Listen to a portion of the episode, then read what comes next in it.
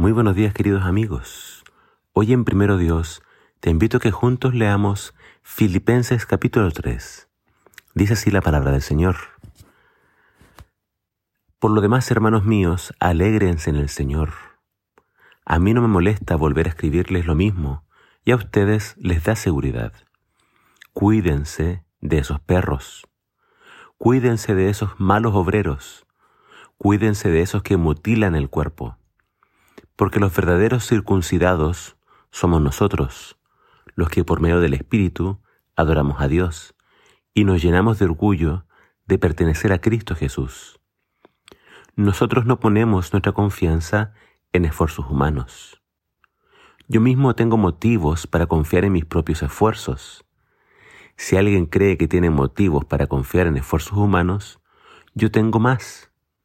Me circuncidaron al octavo día. Pertenezco al pueblo de Israel y a la tribu de Benjamín.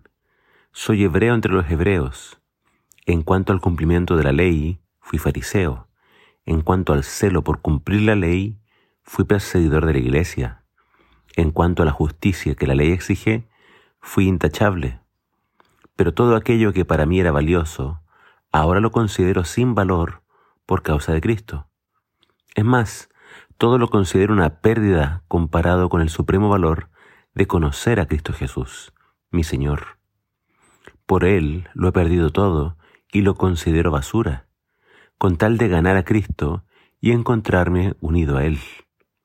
No quiero la justicia propia que viene de obedecer la ley, sino la que se obtiene por la fe en Cristo. Esa es la justicia que viene de Dios y está basada en la fe.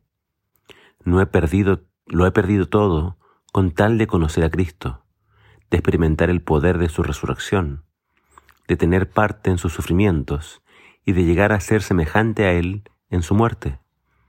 Así espero llegar a resucitar de entre los muertos no quiere decir que yo ya lo haya conseguido todo, ni que ya sea perfecto, pero sigo adelante trabajando para poder alcanzar aquello para lo que, Cristo Jesús me salvó a mí.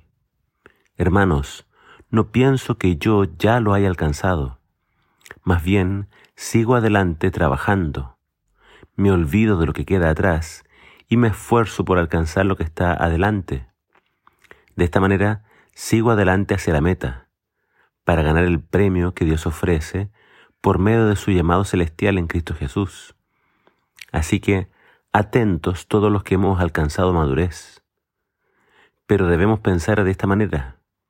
Y si alguno piensa de forma diferente en algo, Dios les hará ver esto también. Debemos vivir de acuerdo con lo que ya hemos alcanzado.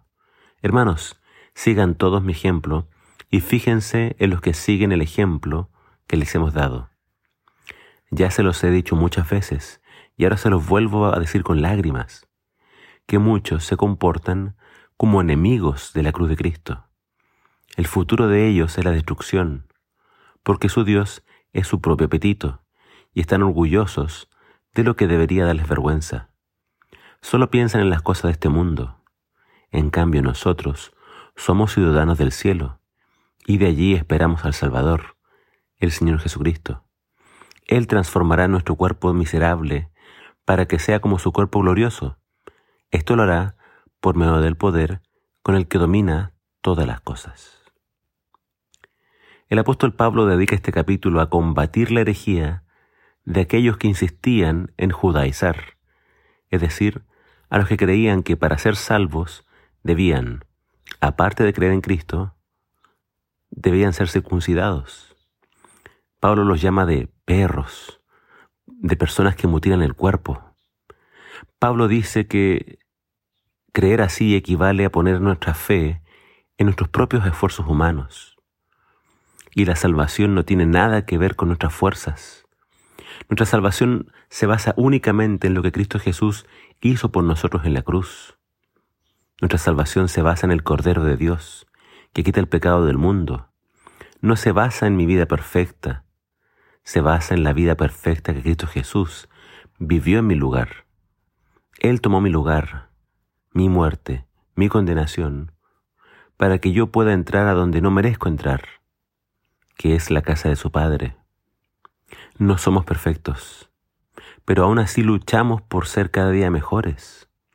Luchamos por cada día parecernos más a Jesús y agradarlo a Él, al que nos salvó.